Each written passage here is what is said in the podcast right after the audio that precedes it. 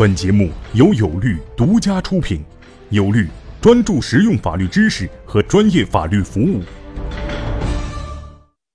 大家好，我是有律创始人王英军律师。今天我们讲的法律词条是执行董事。执行董事在我们国家属于公司法的范围，但是公司法里边并没有明确的定义执行董事是什么。那么一般情况下，我们是从两个维度来理解所谓的执行董事。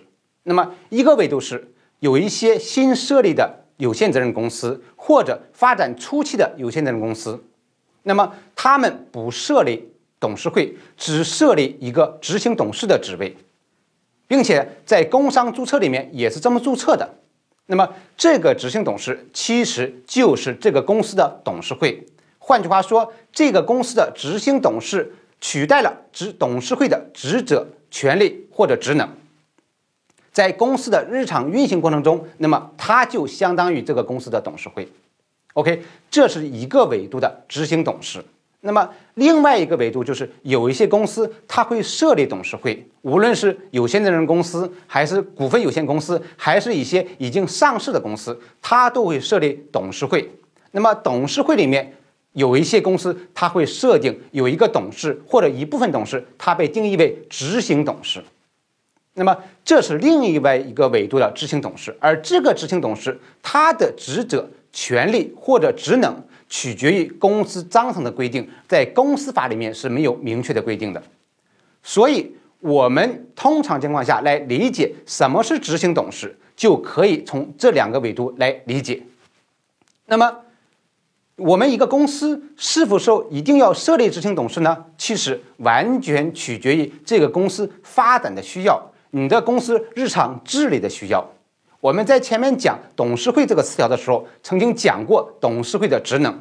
因此，一个公司它这个董事会里面是否要设立执行董事，就取决于这个公司股东的需求、公司管理的需求。那么，在现实中，我们有的时候。会把执行董事、董事长、非执行董事和独立董事这些概念搞到一起来，而且有些人搞不清他们之间的区别或者关系。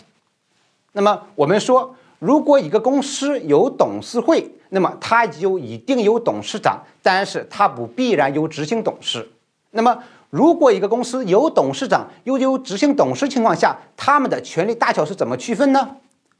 我认为，如果没有特别的约定或者特别的规定，董事长的权利要大于公司的执行董事，因为董事长的权利在公司法里面是有相关的规定的。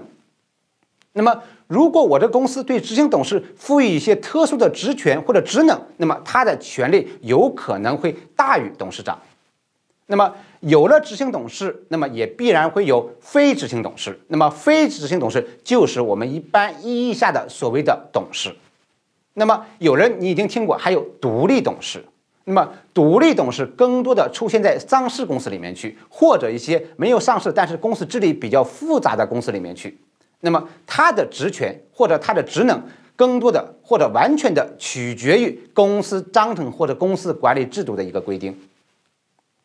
OK，这就是我们今天讲的执行董事。谢谢大家。